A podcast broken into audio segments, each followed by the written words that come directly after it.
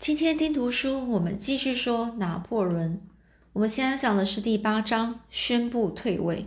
为了国家的利益，我愿意牺牲我个人的一切。在从俄国撤退的途中呢，拿破仑听到从巴黎传来政变的惊人消息。虽然没有成功，不过已经让拿破仑感到非常不安，生怕如果不赶快回到巴黎，说不定还会再发生意想不到的事。结果呢？这个拿破仑一想到这个马列政变事件，心里还是非常的气愤。即使我真的战死了，难道没有人想到我还有继承人罗马王吗？这件事情他还在想这些事这些事哦。所以当这个军队撤退渡过这个贝列基纳河的时候之后呢，拿破仑赶紧将整个军队的指挥权交给了穆拉汉内伊将军。自己呢，就只带着两名士兵啊，就先离开军军队，经由波兰和日耳曼，一共花了十多天，才狼狈的回到了巴黎。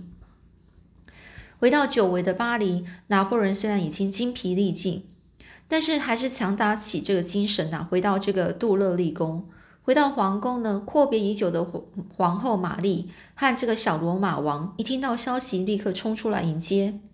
拿破仑看到儿子呢，就说。哇，才几个月不见就长这么大了，连忙啊一把把他抱起来，在他的小脸蛋亲了又亲，之前的疲惫啊顿时消除了大半。虽然经过这次远征俄国的挫折，挫折，拿破仑重新掌理国家大事依然有条有条啊，非常有条理啊。但是，而且他的经历丝毫丝毫也不比以前差，不论是政治、经济、军事和法律，他都。非常巨细米米米仪哦，就是非常细啊，这专心啊，然后非常细心的去亲自参与。更何况他心里也有数啊，这四周邻国一定会利用法国兵疲马马乏之时，再趁机重重加以一击啊，也就是说趁这个法国啊，这。状况国家状况不好的时候呢，趁机来打他们哦。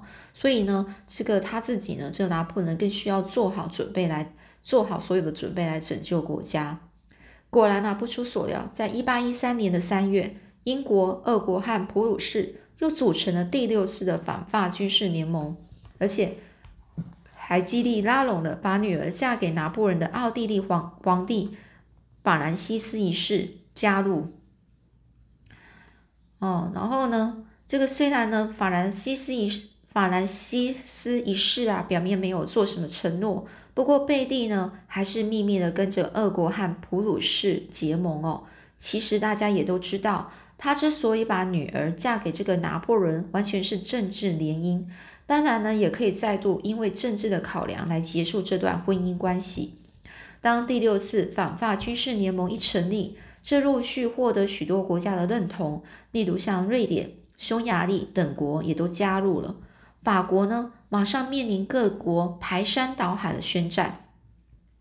以当时的情况来说啊，法国东边有东边啊右手，东边奥地利，左手西边是英国，南边下面啊始终都不愿意屈服的西班牙和葡萄牙。北边它的上面哦，则是面临俄国、普鲁士、瑞典等国，各国同时都对法国产生发出了攻击令，而这个拿破仑就像箭靶，箭靶就是那个箭的靶心啊，中间的红心点，整个欧洲呢都把矛头啊，就是那个苗啊，那个不是矛啊，这个箭矛啊，全部都对准他。不但各国如此敌对他，连这个拿破仑一手提拔的身边将领和大臣啊，就像这个富歇、塔列尔、塔列朗、贝尔纳多特，也都一个个叛变的离开了他。现在连妹婿兼天兼贴身大将穆拉，也从俄国撤退之际，为了顾全自己的领地，竟然违反拿破仑的命令，逃回那不勒斯了。就算这个拿破仑不久才刚战败。而现在又深陷在四面楚歌的困境里，以他向来临危不乱的个性，还不至于弯了手脚。首先，他心想，这次出征要面对这么多的联军，应该是凶多吉少，所以事先已经将这个保卫巴巴黎安全的重任交给哥哥约瑟夫，然后又指定这个皇后玛丽呢，为了摄政啊，呃呃，我呃指定这个皇后为摄政，就是就是帮他管理政治政他的那个政治的部分，呃，国家政治啊。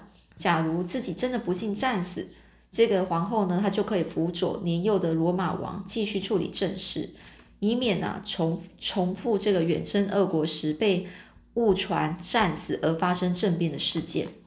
另外呢，在迎战方面呢，他也立立刻呢就征召训练三十多万名来自法国、波兰和巴伐巴伐利亚的年轻队伍。之后在普鲁士境内和联军发生多次激战。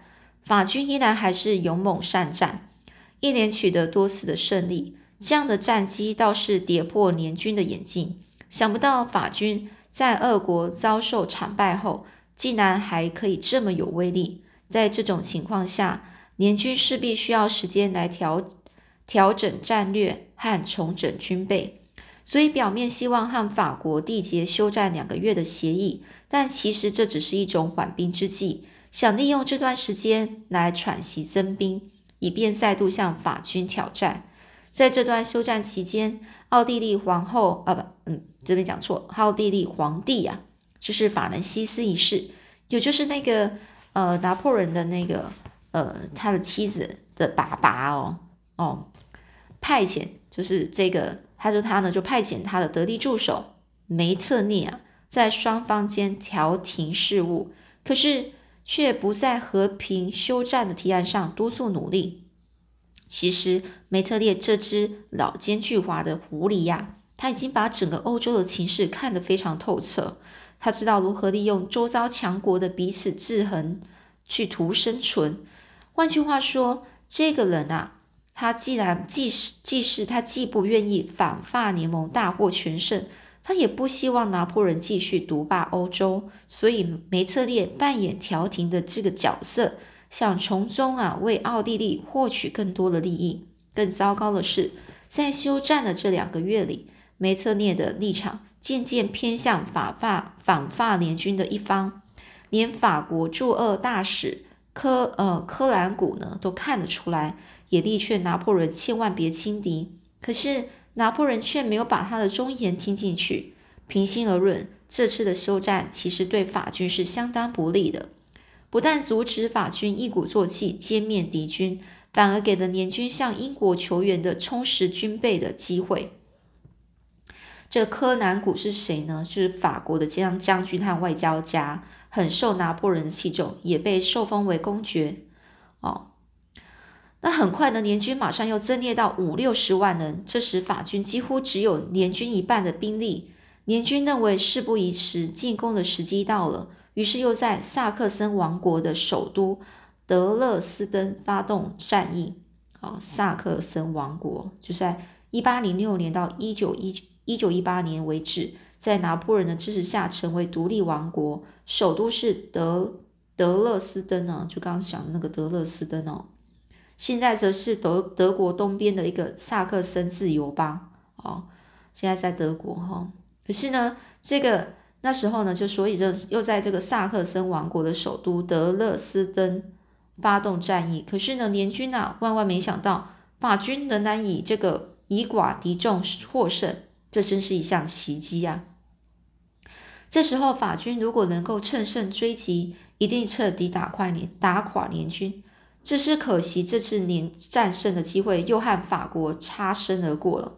当法军想要继续追击联军的时候，拿破仑突然生病了，躺在床上啊，整个腹痛啊。等到病情稍微好转之后，胜利的机会又已经稍纵即逝了。稍纵即逝，一下就不见了。自从这次战役之后，法军兵败如山倒的节节败退，就一直失败了。他们法军啊。在这场在这场战役之后，其中以一八一三年十月在萨克森王国的莱比锡大会战最为激烈，也可以说是拿破仑一生中面临最惨烈的一次战役。正当这个双方决战的关键时刻，想不到原支援法军的这个萨克森军哦萨萨克森军队突然叛变，反而倒戈。反而去打击攻击法军啊！本来这个可能这个萨这个什么呃，本来这个萨克森王国，我们刚刚说萨克森王国是在拿破仑支持下成为王国嘛，独立王国啊。本来这个萨克森王国应该是要帮助法军的，结果没想到呢，在决战的时刻，关键时刻呢，他突然叛变了，然后反而去攻击法军，导致这个法军最后被联军给击溃。这场战役总算是替这个普鲁士的老元帅布鲁呃布吕歇尔报了七年前的一箭之仇。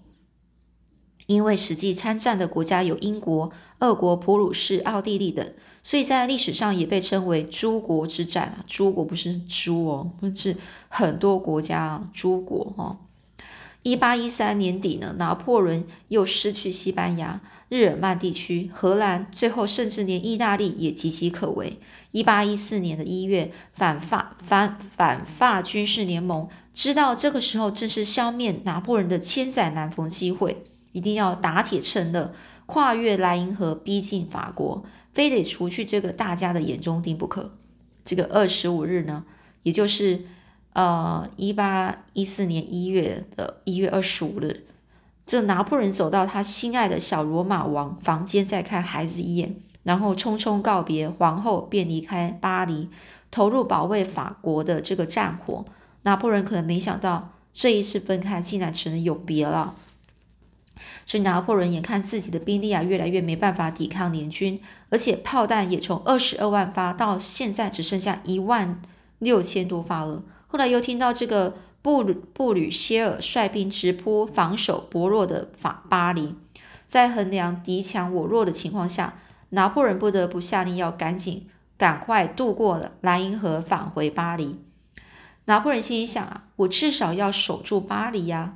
他身边的将领看到这一幕，也都深深感摇头感慨感慨说：“啊，看来拿破仑的天下大概要不保了。”这拿破仑一撤回到巴黎呢，这时候皇后玛丽呢和儿子罗马王早就离开，而托付保卫巴黎重任的哥哥约瑟夫也逃走了。再加上以前的附庸国也趁机脱离法国，然后独立。联军则开始向巴黎挺进啊，就是开始攻进巴黎。这时候拿破仑虽然坐困愁城啊，坐困愁城就在那边很伤脑筋的，他还是硬打起精神做最后的挣扎。这也是十年来第一次有别于在外征战的情形，而是把战场带回到法国本土了，所以又被称为法国战役。听说呢，在国家存亡的关键时刻。巴黎理工学院的呃，巴黎理工学校的学生曾要求参战，但是拿破仑即使面临山穷水尽的地步，也不愿这群在学的学生白白牺牲。他强调：“我不愿为了取金蛋而杀掉我的老母鸡。”后来呢，这句名言被刻在学校梯形大教室的的天花板正中央，以此激励该校学的学生跟老师啊，要奋发好学的情操啊。哦，我不愿意为了取金蛋而杀掉我的老母鸡啊！拿破仑呢，为了捍卫法国领土，阻止各国的入侵，不断的向大家高声疾呼：无论如何，我们要誓死保住巴黎。不过，由于国家长期是处在战争中，全国老百姓啊早就已经累了，很想好好的就休养生息，再也没力气抵抗，所以拿破仑的呼吁很难获得大家的共鸣啊。拿破仑本来还这么希望着，他说：“好吧，如果要我退位，可以，至少让小罗马王可以继续皇位，成为拿破仑二世，由皇后协助摄政，哦，就是协助啊，就是理政的意思啊，管理政治。可是呢，反法联军一致反对这样的提议啊。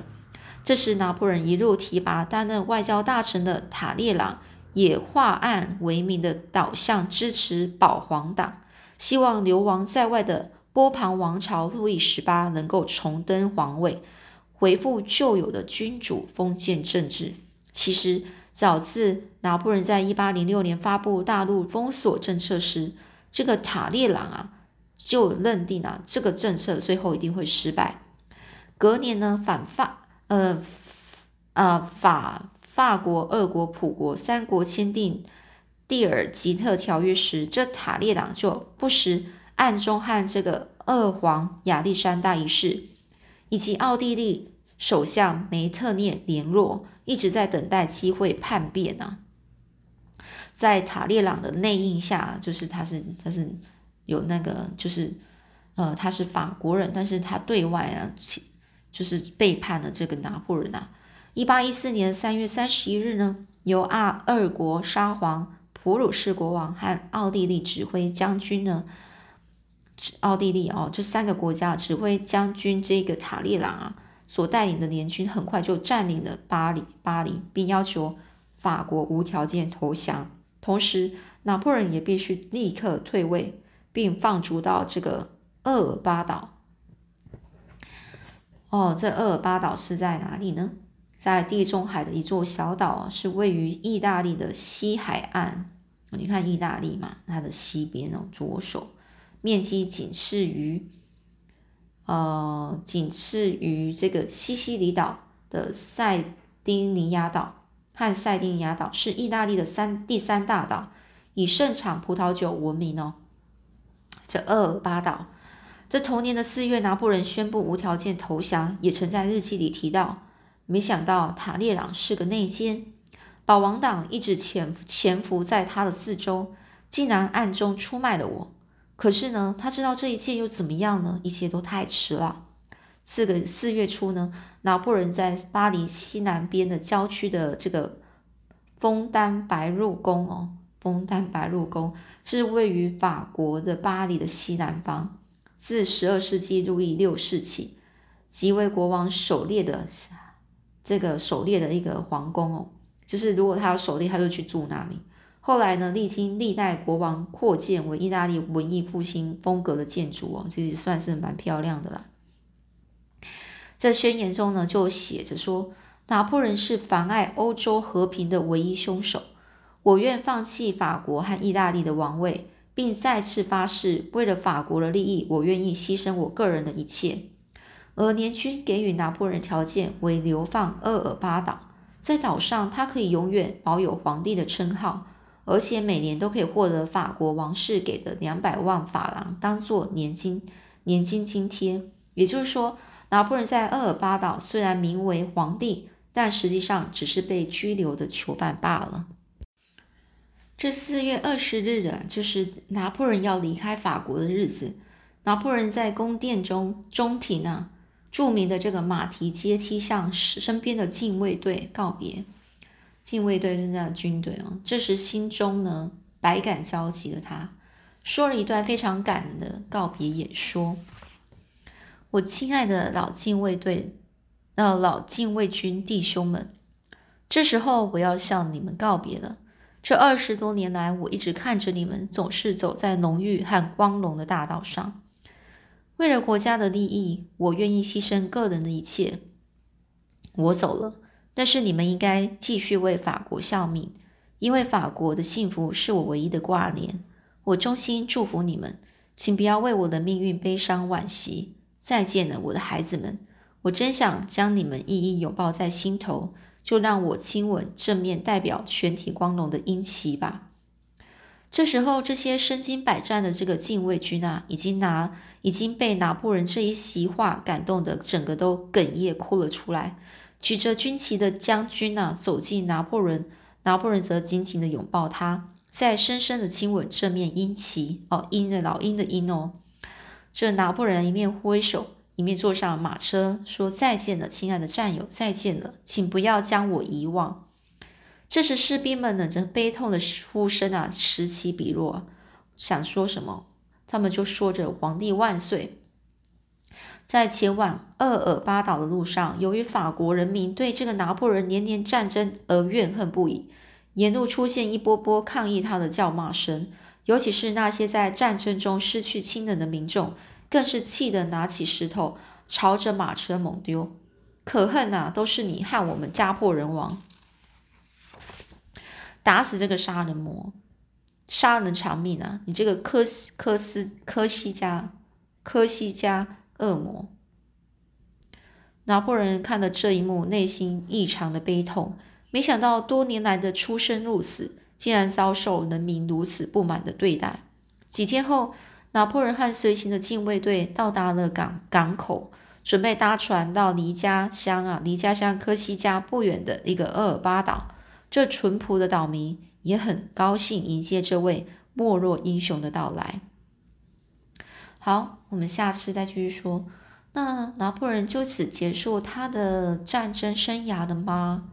好，好，我们下次再继续说喽。